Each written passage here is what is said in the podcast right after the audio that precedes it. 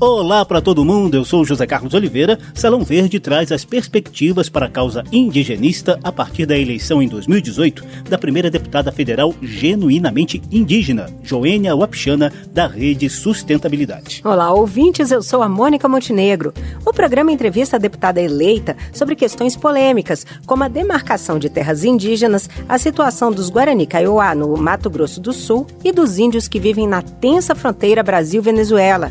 Trazemos também as expectativas de organizações indigenistas em torno da atuação parlamentar.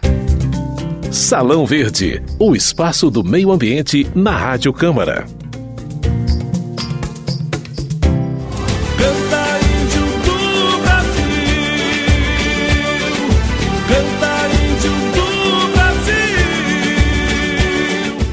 Fundo você ouve Davi Sayag cantando Índio do Brasil, toada do boi garantido lá de Parintins, no Amazonas, que vai nos acompanhar no programa de hoje. Nas eleições de 2018, 133 indígenas se candidataram aos cargos em disputa. A maioria, 79, concorreu às vagas de deputado estadual. Nenhum foi efetivamente eleito, apesar de a ativista Shirley Pancará integrar a experiência de mandato coletivo que o PSOL pretende fazer na Assembleia Legislativa de São Paulo em 2019. Mônica. Já para a Câmara dos Deputados, Zeca, 39 candidatos se autodeclararam indígenas e 18 até conseguiram entrar na lista de suplentes. No entanto, apenas um foi efetivamente eleito. E mais do que isso, é a primeira deputada federal indígena na história do Brasil. Joênia Wapichana recebeu cerca de 8.500 votos dos eleitores de Roraima. Até então, a Câmara só havia conhecido a atuação de um parlamentar indígena, o chavante Mário Juruna, eleito pelo Rio de Janeiro em 1982, ou seja, 36 anos atrás. Joênia Batista de Carvalho nasceu na aldeia Uapixana, no nordeste de Roraima, em 1974. Aos oito anos de idade, se mudou com a mãe para Boa Vista, capital do estado. Também lá fez o segundo grau e conseguiu entrar para o curso de Direito da Universidade Federal de Roraima. Em 1997, aos 23 anos, tornava-se a primeira advogada indígena do país. Antes de chegar à Câmara, Joênia Uapixana fez mestrado em Direito na Universidade do Arizona, nos Estados Unidos, e passou por turmas do movimento Renova Brasil, focado focado na formação de novas lideranças políticas. Nasci e cresci numa comunidade indígena, ouvindo disputas sobre direitos indígenas. Resolvi estudar direito. Quando eu me formei, eu fui apresentada a uma grande reunião indígena, que se chama o Conselho Indígena de Roraima, uma organização que nasceu em 1971, com todos os povos que estabeleceram uma prioridade que era reconhecimento das terras. Tudo relacionado aos direitos tem política no meio. Quando você discute qualidade de educação, numa escola indígena, eh, passa por um sistema eh, de análise lá do Congresso Nacional, saúde, o próprio orçamento da FUNAI ali depende de atuação de parlamentares. Eu falei bem claro para eles que eu não quero estar sozinha, porque esse projeto é um projeto coletivo, não é meu. Agora não é mais a Pichana, é Joana Mapuxi, Yanomami, Torepang. Uma das primeiras causas em que Joênia Wapichana atuou como advogada foi na defesa da terra indígena Raposa Serra do Sol, em Roraima, perto da fronteira com a Guiana e a Venezuela. Essa é uma das maiores terras indígenas do país, mas cheia de conflitos fundiários com fazendeiros de arroz. Frequentemente, lideranças indígenas denunciavam ameaças de morte. Depois de se arrastar vários anos na justiça, o caso foi parar no Supremo Tribunal Federal. Em agosto de 2008, Joênia quebrava os protocolos do STF. De beca, mas com pinturas indígenas no rosto, ela discursou como advogada no plenário do Supremo. Já nos tiraram a sede do município de Normandia. Já tiraram um pedaço no julgamento em 2005 da sede do município de Iramutã. Pedaços em pedaços estão tirando. E amanhã, como ficará isso? Eu quero lembrar aqui senhores ministros, o que está em jogo são os 500 anos de colonização. É isso que está em jogo. A decisão definitiva do Supremo sobre Raposa Serra do Sol saiu em março de 2009, quando os indígenas puderam comemorar a homologação da demarcação contínua da terra indígena.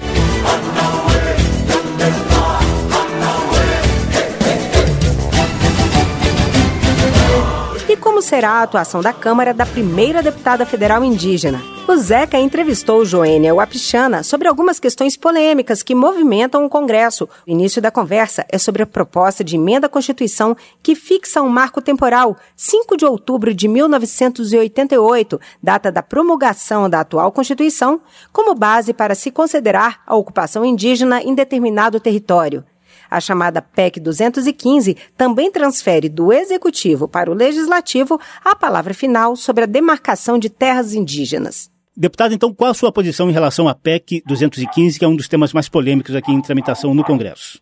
Ao meu ver, a PEC é totalmente inconstitucional, absurda e o objetivo é meramente interesseiro para prejudicar a demarcação das terras indígenas. Inconstitucional porque existe uma separação de poderes que falam bem claro que o poder legislativo não é ficar demarcando terras indígenas, resolvendo essa situação, é criar leis, é fiscalizar a lei. E o administrativo, o executivo, é executar essas leis. Então, procedimentos de demarcação de terras indígenas são atos administrativos. Então, por isso, existe uma tentativa de usurpar poderes, além de contrariar os próprios artigos da Constituição, que já falam claramente que são cláusulas pétreas, sendo assim, foram criados para que não fossem colocados à disposição de interesses individuais, para que fosse mudado, alterado ao bem querer, a depender do cenário político. Então, ao meu ver, ela é totalmente inconstitucional. Um outro assunto muito debatido aqui no Congresso é a situação difícil, quase trágica lá dos Guarani Kaiowá. Como a sua atuação aqui no Congresso, juntamente com os parlamentares, pode ajudar a reverter esse quadro enfrentado pelos indígenas lá do Mato Grosso do Sul? É uma questão de apoiar a demarcação, é, concluir essa demarcação. Grande parte está na justiça, que a justiça ela considera os direitos constitucionais e garanta que os guaranis possam retornar ou viver, concluir suas terras. Se houver indenização, tem que ser conforme os critérios da Constituição. E para outras situações, há outras legislações, como a Convenção 69 da OIT, que possam ser aplicadas. Outro caso importante também é a situação enfrentada por Roraima. A senhora vem de Roraima, um estado que está enfrentando diretamente os problemas do país vizinho da Venezuela, inclusive indígenas da própria Venezuela e até outras pessoas também se refugiando em aldeias brasileiras. Como a sua atuação, como o parlamento brasileiro pode ajudar a resolver esse problema?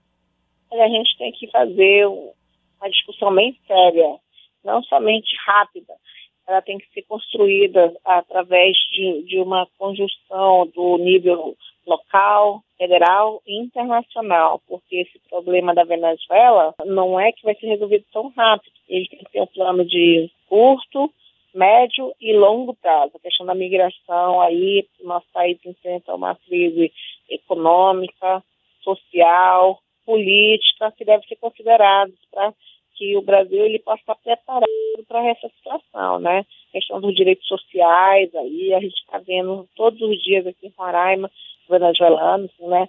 Que estão numa situação de migração e outros de refugiados, né?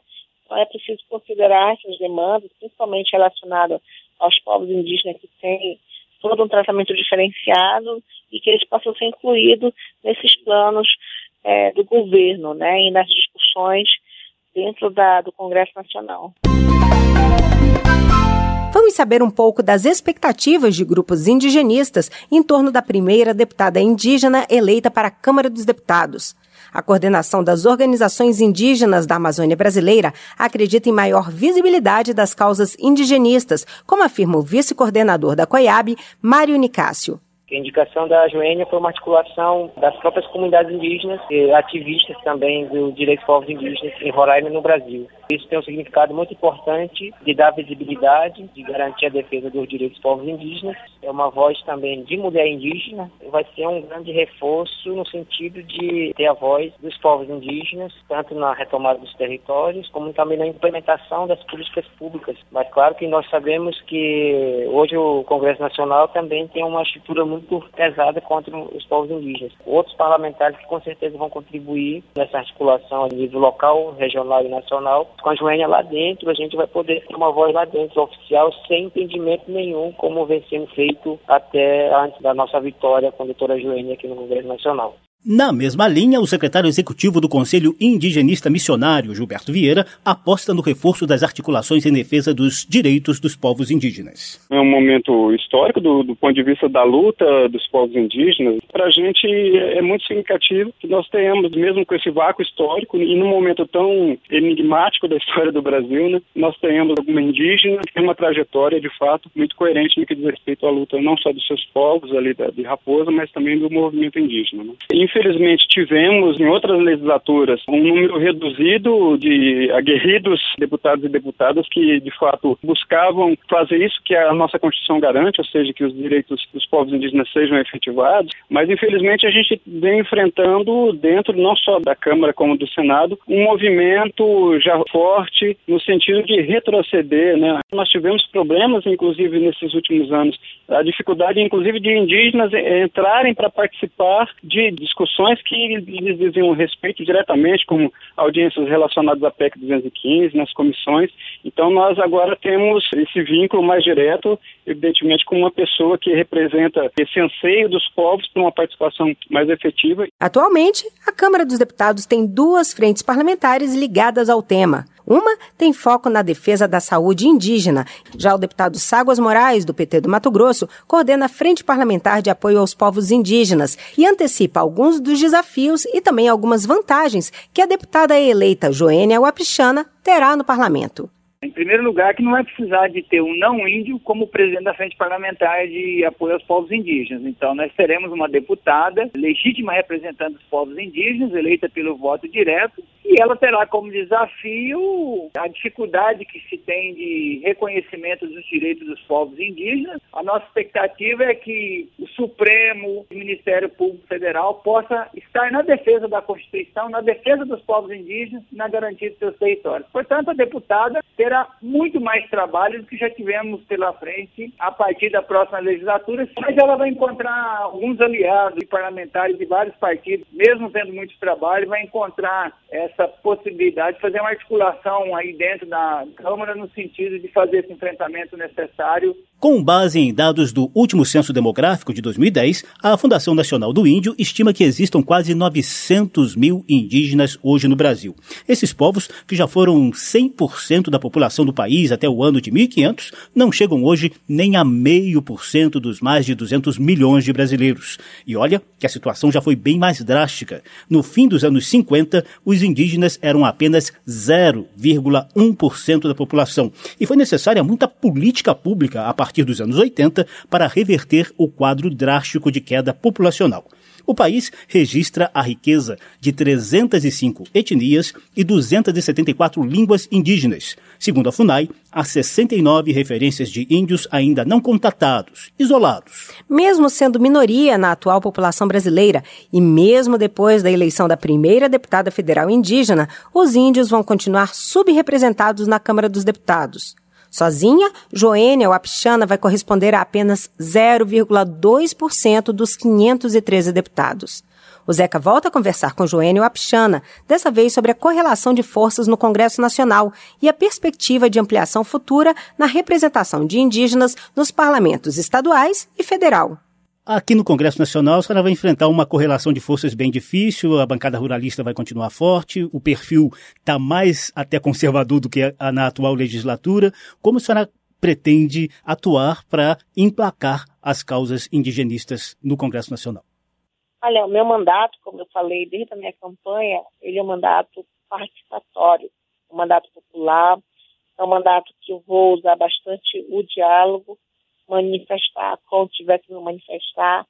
Vai ser um mandato que eu possa estar articulando com vários movimentos também, seja nas frentes parlamentares, defende os direitos indígenas, ambientais, os direitos humanos, para que eles venham somar também. Eu não vou estar sozinha ali no Congresso, no meio de uma frente conservadora ou ruralista, mas eu vou estar justamente num bloco ou numa frente onde tem outros deputados, com certeza, que defendem a justiça, os direitos humanos, os direitos ambientais, a sustentabilidade dos estados indígenas, que tem um posicionamento pela legalidade e defendendo os direitos constitucionais.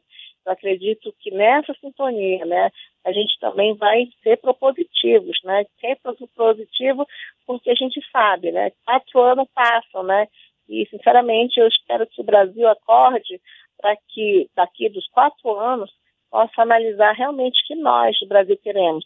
Queremos um, um, um país democrático, de direito, queremos vencer as violações de direitos que estão aí sendo vulneráveis, estão vulneráveis, diante de uma grande demanda de uma bancada que, que quer retroceder os direitos constitucionais. Então, eu quero que a sociedade brasileira acompanhe de perto né, justamente essas discussões, essas manifestações e tomem posições também, porque agora é a hora de acompanhar essa nova, esse novo cenário político. Deputada Joênia Wapichana, a gente fez um rápido levantamento aqui e percebeu que 133 indígenas se lançaram candidatos nessas eleições. Aqui para a Câmara dos Deputados foram 39, só a senhora foi eleita. A senhora acredita que a sua eleição possa melhorar futuramente a representação dos indígenas nos parlamentos, tanto os estaduais quanto aqui o federal? Com certeza. Eu não quero ser a única, só a primeira, mas não quero ser a única mulher indígena na Câmara Federal. Eu quero, assim como os nossos líderes indígenas que concorreram, eu quero que eles não desistam e continuem, né? Porque esse é um espaço importante, nós precisamos estar presente, é um espaço que é extremamente necessário para que os povos indígenas possam fazer suas proposições, que possam fazer um acompanhamento dentro do que é proposto em termos de leis, é, fiscalização dos orçamentos públicos. Então, é um local estratégico para nós, para vermos os nossos direitos indígenas constitucionais implementados e avançados. Eu espero que nas próximas eleições haja mais candidatos indígenas, né, para que eles possam também fazer essa participação extremamente necessária hoje no Brasil. Deputada Joênia Wapichana, muitíssimo obrigado pela atenção e pela entrevista aqui ao programa Salão Verde e boníssima sorte na sua atuação aqui na Câmara dos Deputados. Muito obrigada, em Manauã. Já são cinco séculos de exploração, mas a resistência ainda pulsa no meu coração. Na cerâmica marajoara,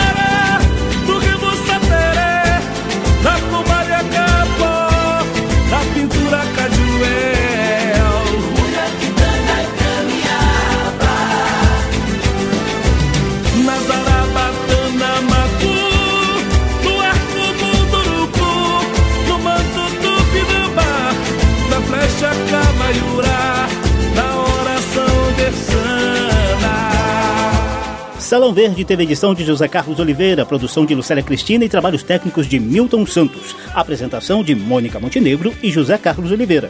Você pode conferir essa e outras edições do programa na página da Rádio Câmara na internet e no Facebook. Basta procurar por Salão Verde. Até a próxima. Tchau, tchau. Tchau, tchau.